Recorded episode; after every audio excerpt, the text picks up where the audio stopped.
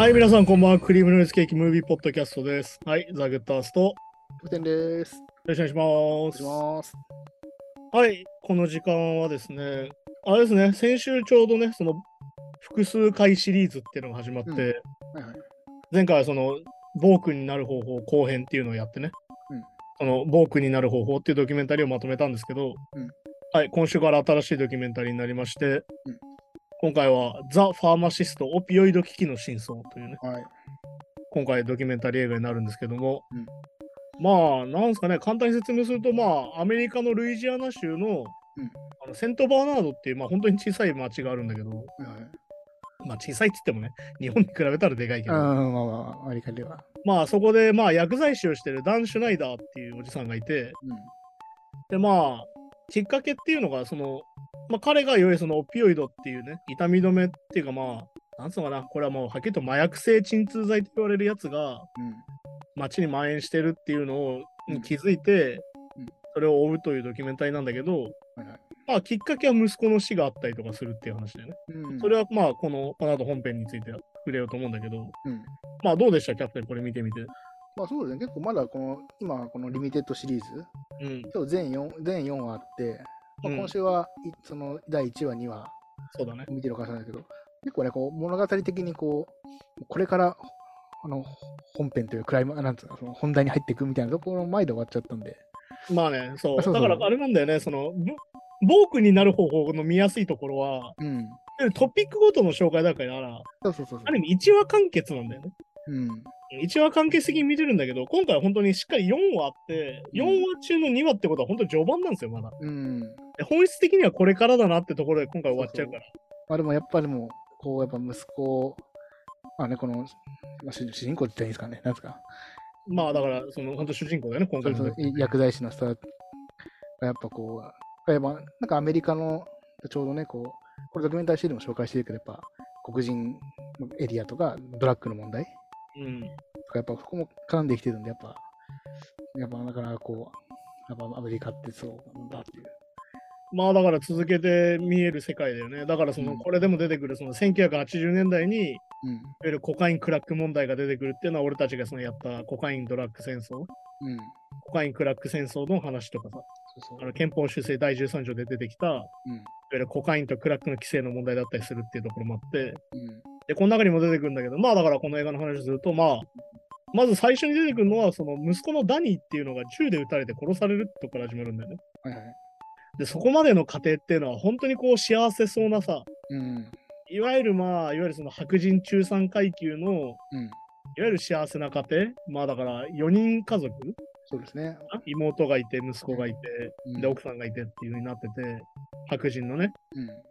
っていう風な家庭がこう、どんどん幸せに描かれてて、うん。で、まあ、このドキュメンタリーの特徴としてはさ、うんまあこのダンの性質っていうのがこの後結構重要になってくるんだけど、どういうおじさんかっていうのが、あ、はいはい。あの、次あの、録音魔みたいな人で、うん、まあ確かにまあそうね。はい。いわゆるその膨大な録音テープを持ってて、それをこう元にドキュメンタリーこう組まれてくるんだけど、うん。まあそれでこの息子のダニーが、いわゆるその、まあ、第九地区っていう、まあ、その町の中でね、うん。黒人街っていうのがあるわけですよ、やっぱりね。うん。はいはい。で、まあ、これはもうはっきりとアメリカの街大体そうなんだけど、いわゆるその黒人が住む街と白人が住む街っていうのは結構分かれちゃってて、うん。もともとはその白人が、まあ、追い出すみたいな形で、どっちかっていうと、その、なんつうのかな、その黒人を追い出すのもあるんだけどう、ん。もともと白人が住んでたところが、いうんわゆる安いから、うん黒人の人が越してきて、これだからホワイトフライトって言葉が出てくるんだけど、いわうんゆる白人が逃げていくみたいな。ああ、そういうことか、そういうことか。白人が要はより高い地区に引っ越して、うん。いなくなった地区に黒人たのいわゆる有色人種とかが住んでるってイメージなんだあそうか、そういうことか。で、いわゆるその第9地区っていうよりそのドラッグをやり取りをするようなところでダニーが殺されてしまうと銃で撃たれて。うんっていうのがこのドキュメンタリーの発端なんだけど、うん。まあだから本当にこのダニーが亡くなるのが、まあ、1999年4月13日にこう亡くなって、うんでまあこのダンがいわゆるその公開捜査に乗り切るんだよね。うん。それはなんでかっていうと、証人がとにかくいないと。まあそうですね。はい。でもこれは結構そのは黒人のその人種差別の問題とも結構つながってきてて、いわうん。ゆる黒人が白人を殺したときに、うん。その仲間を売るっていう行為がどれだけその黒人の社会の中で影響があるかってことが今回このこれでも描かれるんだけど、まあそうですよね。まあそのコミュニティがやっぱね、強いっていうかまあまあ。その中の社会でいわゆる白人に協力したっていうのはどういうことになるかみたいなことにも結果なっちゃうんですよ。まあそうですね。はい。で、しかもさらにその承認保護プログラムがこの頃あんまり発達してなくて、うん。でなおかつこの中でも出てくるけど、警察官がさ、うん誰が証人か犯人に言っちゃうみたいなことも起きちゃうわけよ。うんうんうん。はいはい。ってことはさ、もう誰がチクったかバレるわけ。そうなんですよね。ら結局こういう問題って一番大変なのは、司法取引もそうなんだけど、うん。誰がチクったかバレないっていうのが結構大事になってくる。そうそう。匿名でね。っていうのがね。今だったら匿名でさ、完全に声も変えて映像も変えてできたりするんだけど、うん。この時代にはそういうのがちょっとうまくいってなくてっていうのもあってこ、の時代も2000あ2000年代前半ぐらい。前半ぐらいだね。まだっていう話で、いわゆる公開捜査には結局そのダン・シュナイダーの家の人たちは見切るんだよね。うん。でとにかく証人が必要だと。うん誰か見てないかってことで。はいはい。で、この映画のさ、結構びっくりするのがさ、うん。結構その証言した人本人が出てくるんだけど、うん。その最初にこう、その自分が証人だって出てきた人がいて、うん。ままあ、これが結局、懸賞金が確か1万ドル？いわゆる100万円ぐらいかかってて、うん。で、それで承認する人が出てきて、それでこうジェフリーっていうまあ男性なんだけど、はいはい。で彼の話をそのえ番組の序盤で聞いてるんだけど、うん。その第1話の後半で、えっていう、いや、そうそうそうなんですね。これ本当、ドラマ、ドラマとしてもあっていう感じですね。まあこれドドキュメンタリーですけどもちろん。実はこの証人のジェフリーが、うん。実は犯人でしたっていう風になるんだよね。そうなんですよね。ねだから、これがだか結うん、らこの物語だから一一番最初の手がかりというか、そう。で、あ、証人がいたんだっていう。で、でで彼が本当に正直に証人を証言してくれれば、こう、真犯人が見つかるんだってみんなね、その、団自体も期待して、思ってたら、結局このジェフリーが信用できないっていう風になって証言をしていくうちにね。いわゆる整合性が合わなかったり、辻褄が合ってなかったりするから。うん。で、それでダッシュになるんだけど、実はそのジェフリー自体が撃ってたってことがねわかるんだけど、それを証言するのが大変だっていう話が出てそる。そういうことですね。で、まあ本当にこのドラマシリーズ第1話は本当それで終わっちゃうんだよ。うん。うん。結構丁寧に解説されて、うん。と、また本当に、うん。この父親のあるダンのね、葛藤というかなんか、そうそうそうここれもきついですけど、確かに。で、まあ、で、第2話になってきて、うん。ここでまあ、シェーンっていうね、いわゆる証人の女性が出てきて、うんで、要はこの人をとにかく守らなきゃいけないと。うん、まあそうですね。もしバレたらどうするんだ？もうその人の家族とかがね。家族がまとめて狙われるし、うんで、その町にはもう住めなくなるしみたいな。はいはいはい。だけど、その団一家としてはとにかく証言してくれってなるわけだよね、当然ね。まあまあそれは、まあ、そのまあ、特に裁判とか考えたらそうですもんね。なんだけどっていうのが本当にこのアメリカのさ、いわゆるその黒人差別が根深い状態うん。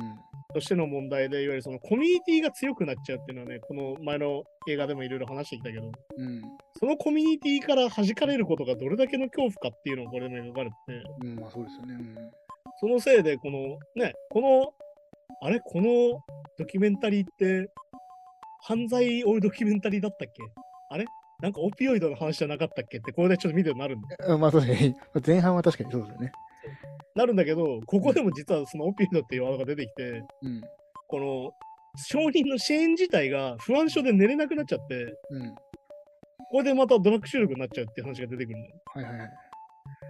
だから逆に言うと本当に身近なんだなっていうのをここで改めて感じるわけですよ。まあね、なんか精神安定剤的な感じで、そうね、手出してしてしまうってことが本当に描かれてて。うで、結局、その、とにかくなんとかシェーンに、こう、証言してくれ、証言してくれって、なんとか頼み込んで、なんとか証言してもらって、なんとかその、ジェフリーを捕まえてって話で。ん。なんだけど、このドキュメンタリーを作ってる当時の、いわゆるその、今だよね。まあ、だから2021年じゃないからさ、うん。基本的に1999年だから、うん。ジェフリーっていう、そのさっき言ったインタビューに答えてた人は、今の年齢なんだよ。まあそうそうです。だから、まあ30代後半とかですね、多分ね。なんだけど、これでわかんのが、当時のジェフリーが何歳だったかって話は結構びっくりで、うん、そう。16歳なんだよね。そうなんですよ。だから高校1年生ぐらいでこういうことしちゃってるってことなんだよ。いや、そうですね。で考えると結構ショッキングで、うん。ででもこういう、だからまあドラッグディーラーだったわけなんだよね、結局ね。うん、はいはいそのジェフリーがね。はい。で、ダニーが結局そのドラッグディーラーとのやり取りの中で殺されてしまうっていう事件だったとうん。いうことが起きるんだよね。うん。で、まあ、これでダンは本当にショックで、いわゆるその自分が薬剤師として生きてて、薬を扱ったりしてたのに、ダニーがそのドラッグチューブだったことに気づかなかったと。うん。うん。っていうので非常にこう罪悪感を感じながら、この後生きていくんだけど、まあ、でちなみにジェフリーは禁錮15年かなんかになってね。まあそうですね。でそれでまあ模範囚で13年出てきる来てるんだけど、まあでも人生の半分を逆に言うと気持ちよく過ごしちゃうんですよ、これでね。うん、まあ確かに確かに。で考えるとやっぱジェフリーの人生はめちゃくちゃになっちゃうってことを考えると、やっぱりそのコカコカイン、クラック問題のそのドキュメンタリーでも話したけど、いわうん。ゆるこういう若い子がそういうことをしないと生活できない状況っていうのがやっぱり異常なんだよなっていうのを改めて、そうですね。アメリカのその情勢はやっぱ考えるよね。でこのジェフリーの過去のやつとかも、まあまあ、お母さんがそもそもドラッグ中毒で、と貧しくてとか、まあまあ、なんだこの町から出たこともない、旅行も行ったことないみたいな。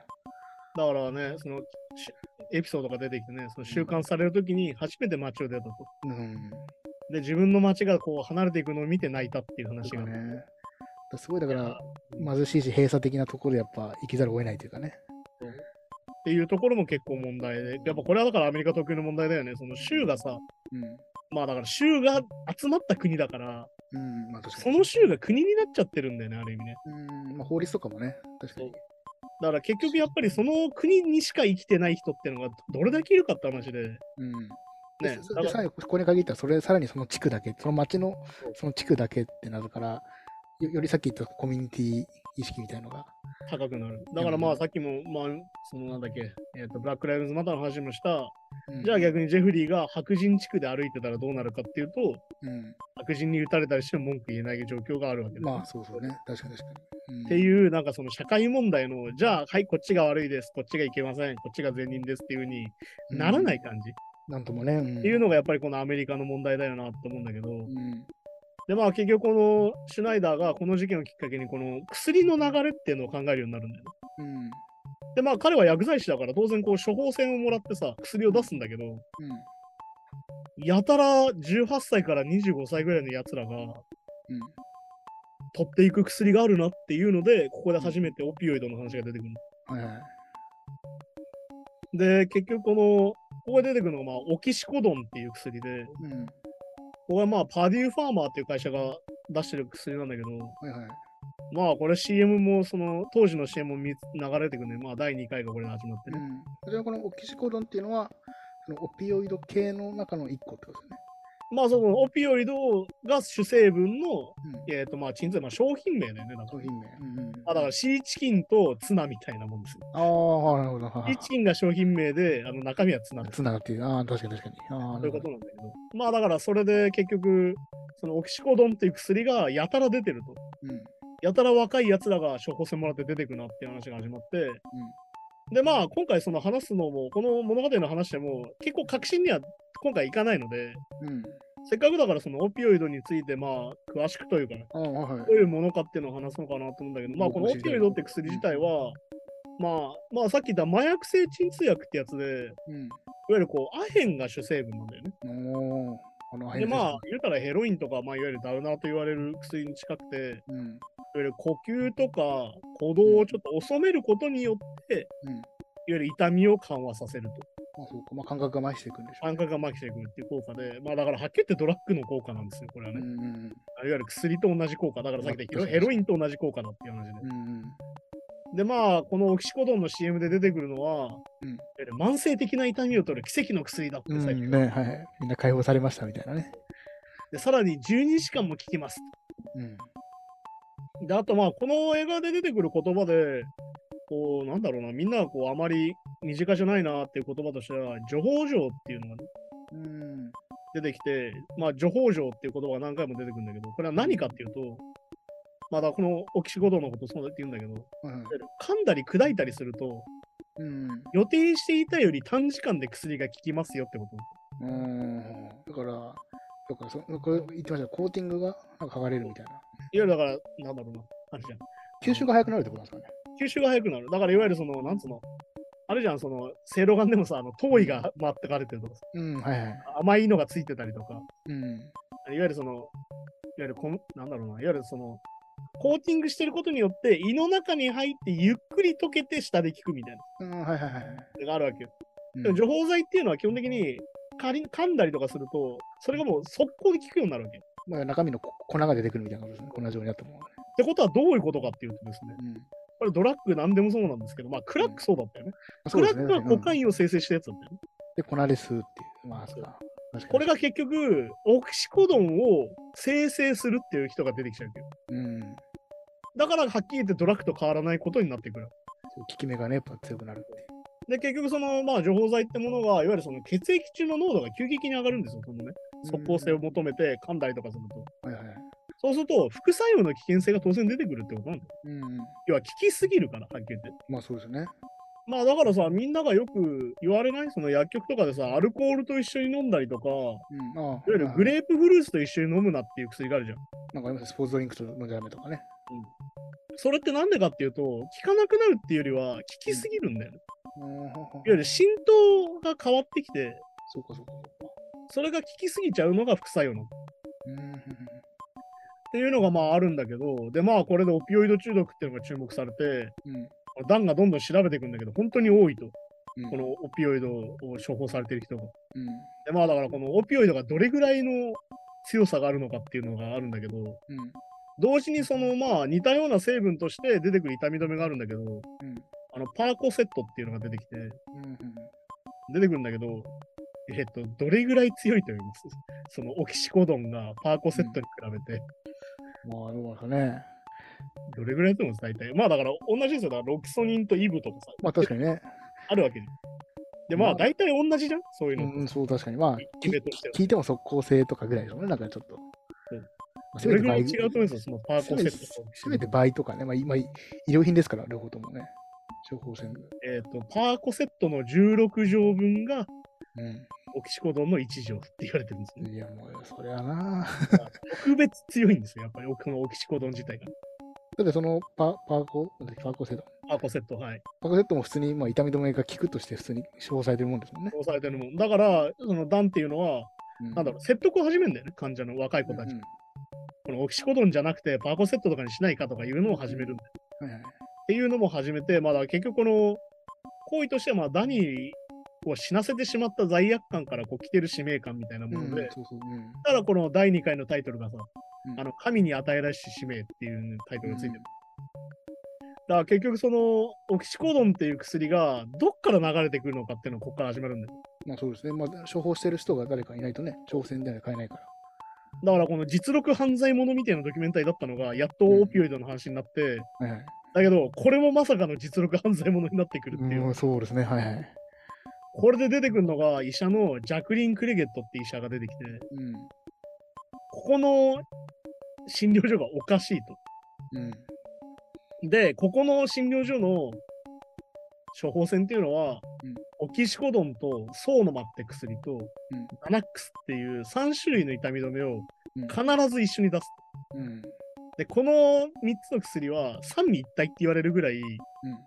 とにかく効果が増強されると、この3つ同時にの。ああ、蜜を飲むとね。あとにかく効果が絶大になるっていうのは言われてる薬を必ず3種類一緒に出す。ーうんうん。で、薬局ってさ、どっから処方されたとかが調べれるわけよ、データとして当然。まあ、それはどれぐらい出したとか、どれぐらいこう、どの医者からどれぐらい出されたか全部調べられる。はいはい。これを調べてたら、なんとそのクレゲット医師のうん病院から、例えば、じゃあオキシコドンがどれぐらい、その、選ばれてますか？オキシコドンの全体ね、全、その、だこの町の、うん。えっと、このセントバーナードの町の中の100%の中の何パーセントがうん。オキシコドンですか？ってなった時に、うん。この痛み止めがだよ。うん。ダメダメ。うん。っ90%はオキシコドンなんだ。てことですね。だださっき言った薬とか他にもいろいろあるあるいろいろあるのに90%。けど。うん。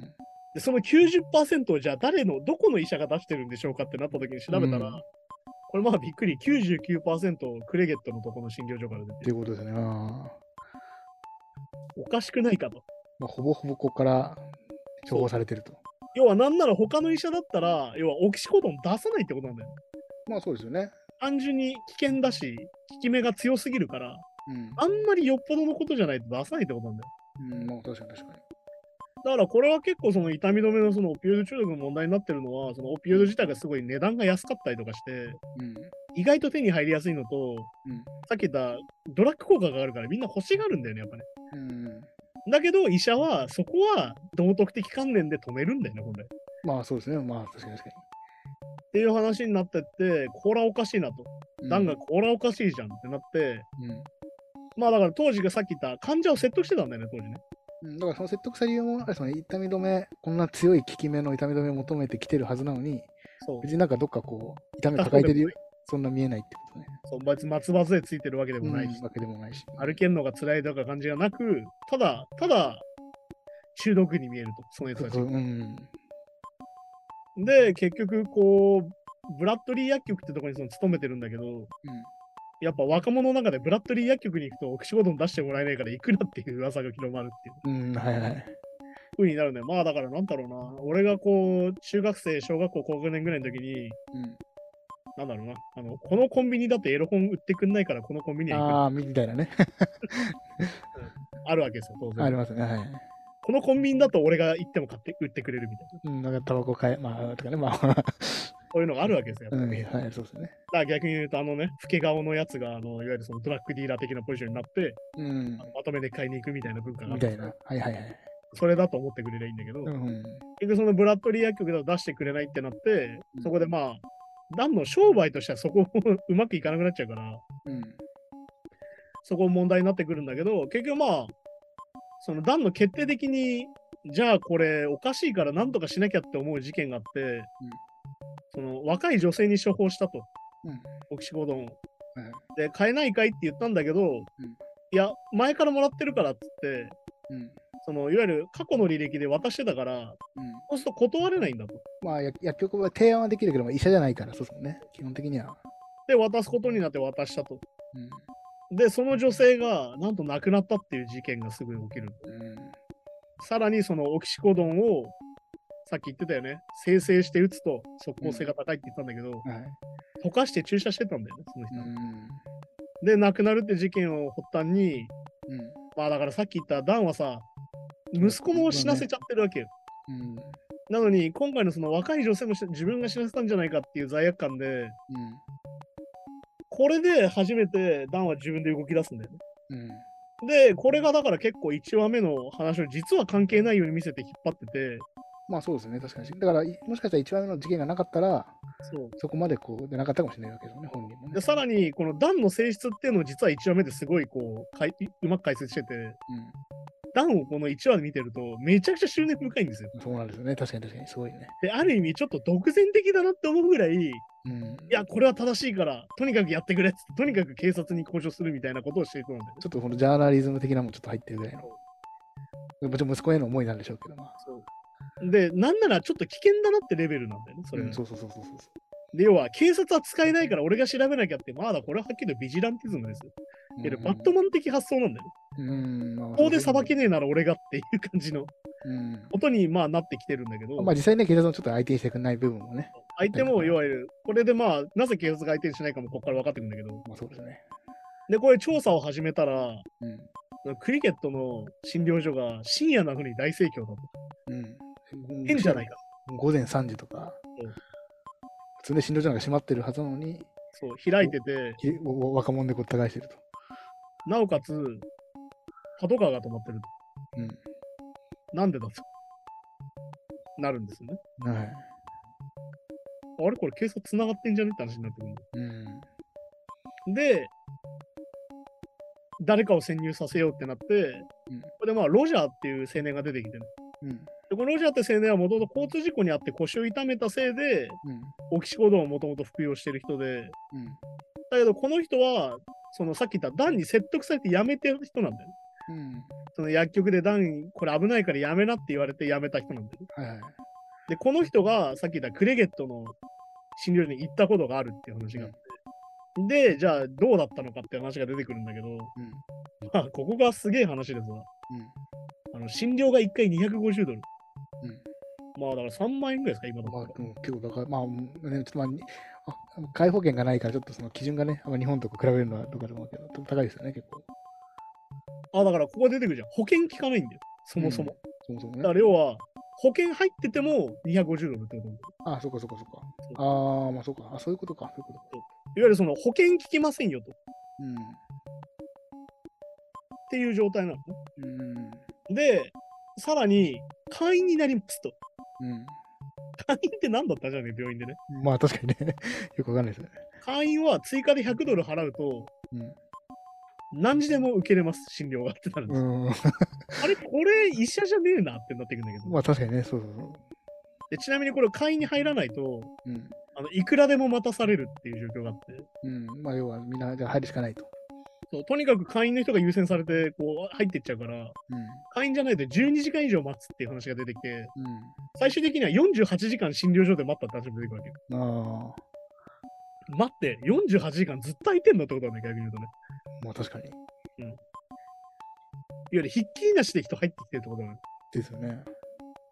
で、さらに診療所内で、もらった薬、オキシコドンを配ってたりすると。うん。そこで売買もされてるっていう話がロジャーから聞かれるわけです。そうなんですよね。だ要は処方、お多く処方された人が、まあ、要は処方を受けれない人に対して、だから、まあ、だから医者がその薬を下ろしてるようなもんですよ、売人にね。もう完全に卸になってるわけですよ。ドラッグディーラー化してるわけです。ですよね。まあだからこれが何が問題だったらっていうかと、これはもう具体的に話が出てくるんだけど、うん。これあれですよ、コカインだったら捕まりますよ、まあそうですよね。もちろんもちろんだ。ってコカイン売買してるんですか？うん。なんだけど、これ処方箋薬なんだよ、オキシコド。そうそこは確かに。だかそれだと捕まらないんだよ。ら全然医医療に使われてるものだし、そもそもだからまあ配っても事件にならないって話なんだよ。違法なもんじゃないですからね。で、これでまあ、その怪しさが決定的になるのが、うん。ロジャーがもともと印刷会社で、印刷機の会社で働いてて、ん印刷機の修理をやったんだってね、うんもともと。そしたら、そのクレゲットの店で、処方箋を印刷する機械が壊れたと。うんその時に、じゃあロジャーが、あ、じゃあ直しましょうかって直したんだって。うん。で、まあ、これの修理費大体300ドルから400ドルぐらいですかねっつって。で、まあ、後で店に請求してくださいって言ったら、処方箋で払うよって言い出したの。うん。うん。はいはい。オキシコドンで払うよって言い出したの。うん。これ完全に何と物々交換してんだよって話。まあそうですね。で、いや、これも完全に黒だろうと。うん。なんかね。で、さらに調査を続けるんだけど、ここでまあ、当然出てくるのがさ、麻薬調査局ってやつがあるよ DEA ってのがうん。はいはい。アメリカで言うとね。うん。まだ当然 FBI も出てくるんだけど、いわゆるそのうん多種にわたるから、こうだからさ、クレゲットのさ、うん診療所さ、全米から人が集まってるってことがわかんない。うん、まあそう、そうね。そうそうってなって、とにかくダンは動いてくれと DEA に。300キロ先から来てるとかね。で、ダンはこの DEA に対して働きかけるんだけど、う DEA って全部守秘義務なのよ、ここって。い。わゆる全てが潜入調査だから、いわうん。ゆる誰にも言っちゃいけないのね、とにかく。どこまで調査してるとか、誰をターゲットにしてるとか言えないってことですね。だから逆に言うと、ダンが働きかけても、はい、調査しますって言えないの。うん。うん。なんとなく聞くぐらいしかできない。あだから逆に言うと、ダンは DA がちゃんと扱ってくれないと。ーうん。だから本当ここ怖いとこなんだけど、うん。俺がやらなきゃってなっちゃうんだよね。まあそうですね。はい。で、追っていくうちに、車でつけられたりし始めてっていうのがいやー怖いや、怖いですね。はい。でまあ、はっきり言ってこれは DA もすでに調査を始めてて、うん。実はもっと前からしてるんだよって話が出てきて、うん。で、まあ、どういう状況かって心理上の状況が出てくるんだけど、あの1日76人ぐらい診察してると。うん。うん。なんか別にまあ、うん、その数字だけ聞くとね、別にそんなもんかなと思うんですけど。いや、でも、あれですからね、全部痛みとかあるわけだから、検査してるだけだから、そうですね。1日かけて70人っていうのはできないんだっていうのは出てきて、これこれは具体的にそのさ、同じ医者の人が出てきて、うん。大体1日何人ぐらいできるんですかと、うん。診察ってって言った時に、まあ20人が限界じゃないって話なんですそうですげえ頑張っても20人って。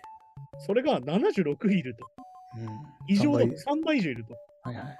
じゃあどういうことかっていうので、うん。調べたら、処方箋が全部コピーで全部同じだと。うん。そもそも書いてない処方箋を。だから、状態を見てないとそもそも当たり前ですけど。だから処方箋ってさ、あの、カルテの一部だからさ、うん。手書きだったりするわけよ。まあそうですよね。うん。全部同じだと。うん。もう、その文体から何まで全部一緒。うん。で、さらに、このさっき言った、この診療所は、なぜか現金のみでしか払えない。ああね、そう。もうそうですね。カードとかは一切使えない。うん。さあなんでかっていうと、カードで買ったらカード会社に情報がいっちゃうから。です足がつくってやつね、いわゆる。これってもう完全にドラッグディーラーですよね。いや、そうそうそう、本当そうですよね。で、さっき言った、このクレゲットって医者は、うんピルミルなんじゃねえかっていうのが出てきて、うん。このピルミルって言葉がどういう意味かっていうと、まあこれははっきりと道徳観念を失った医者のことなんだよ。うん。いわゆるさっき言ったみたいな、さっき言ったオキシコドンみたいな強い薬っていうのは本来、あんまり出すべきじゃないと。うん。なんでかっていうと、使った患者さんがかなり後遺症に陥る可能性があるから、うん。できるだけ軽いものから出すもんなんだよね、本来。そういうまあ、まあそうですよね。普通はそうですよね。様子見てとか言いますよね。いきなり一番重い薬から出さないわけですよ。うん。なんだけど、お金になるからっつって、そうそうガンガン出すタイプの人のことをピルミルって呼ぶんだね。まあ、ていうか、そもそもこの人に関しては診察すらしてないからうん、その相手がどんな重度か、あの軽軽症かも分かってないっていうね。分かってない。はい、ここで第2話が終わります。そう、この、そうなんですね。今回、この、いいところでこれからっていう時にね。今週はここまでなんですよ。うん、そうそう。はい、残念なことに。うん。まあだから本当にオピオイドについてのドキュメンタリーっていうのがまあその実録犯罪者としてその進んでいくんだけど、うん。このオピオイドの問題っていうのはまあ後半どんどんこうあらわになってより具体的な話になっていくんだけどね。まあこのセントバーナードって街の中の事件の話なんだけど、はい。これがある意味アメリカ全体に広がってるんだよ。うん。だから先週も話したみたいにマイケル・ジャクソンとかだったりとか、うんプリンスとかもやっぱみんなオピオイドの中毒で亡くなってるんだよね。うん。それはなんでかっていうとやっぱその痛みを取る効果もあるんだけど、最初の痛み、うん、まあ最初は痛み止めから入る人が多いんですかね、単純に。単純に痛み止めで入って、その痛み止めがさ、切れたらどうなるかってことなんだよ。そうですね。うん。切れたら常に痛いから、確かに確か要は摂取し続けなきゃいけないんだよね。に。うん。で、さらにそれに麻薬効果があるから、うん。どんどん摂取量が増えていっちゃうんだよ。そういうことですね。うん。で、逆に言うと、痛くない人も麻薬効果があるから飲むようになっちゃう。飲んじゃったら要はそれが売買されるようになっちゃうと思う。痛みが収ま普通にしてても収まった後も飲んじゃうってことですよね。だから結局、オキシコドンを1回摂取するとやめれないってことなんだよ。うん。っていうのが問題で、そしてさらに言うと、アメリカ全体で言っても、やっぱオピオイド中毒がで年100万人ぐらい死んでんだよね。うん。それなんでかっていうと、さっき言った依存性なんですよ、やっぱり。結局は、オピオイドのその死因っていうのは、し最初に心臓が止まっちゃうんでしたっけ？オーバードーズだね。だからオーバードーズで心肺停止ってやつ。まあだからこう、さっきも言ったけど、さっき言った鼓動とか呼吸が浅くなることで。収めてるから、効果そうかそうか。だからよく言うんだけど、飲みすぎるとそのまま眠ったように止まってしまうっていう。ああ、まあだから睡眠薬とかも近いかそうかそうかそうか。ら。で、同時にさっき言ったヘロイン効果があるから、うん。幻覚を見たりするから、うそれでオーバードーズもあるよ。ん。なるほど。で、さっき言った注射とかさ、うん。ね、いろんな方法でこう。摂取するから、さっき言った即効性も違うようになってくるし、うん。で、そもそもその、ね、痛みがない人までやってるから、いわまあ確かにね。ゆる健康な人もそうなっていっちゃうからうん。っていうことになってるので、うん。本当にこのオピオイド中毒がアメリカ全体の問題だなってことが本当に後半分かってくるので、そうですね。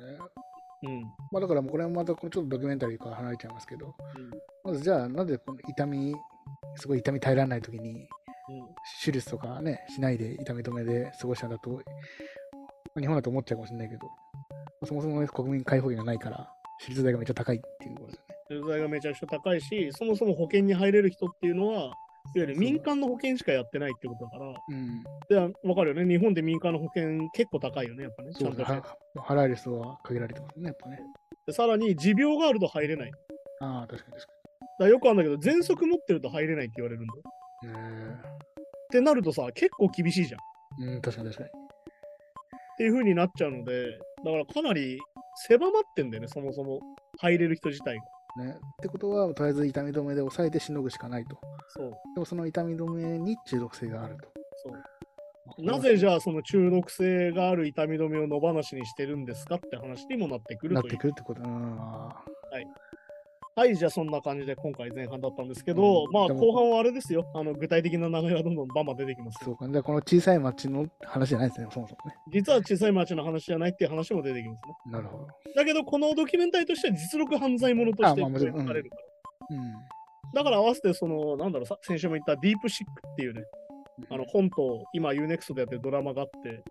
それが非常に面白いので、おすすめなので、そっちも見るといいんじゃないかなとなるほど。思います。はい。じゃあそんな感じで今週もありがとうございました。ってことで来週はね、後半の3話、4話の話をしたいと思います。うんはい。では今週はこの辺でさようなら。さよなら。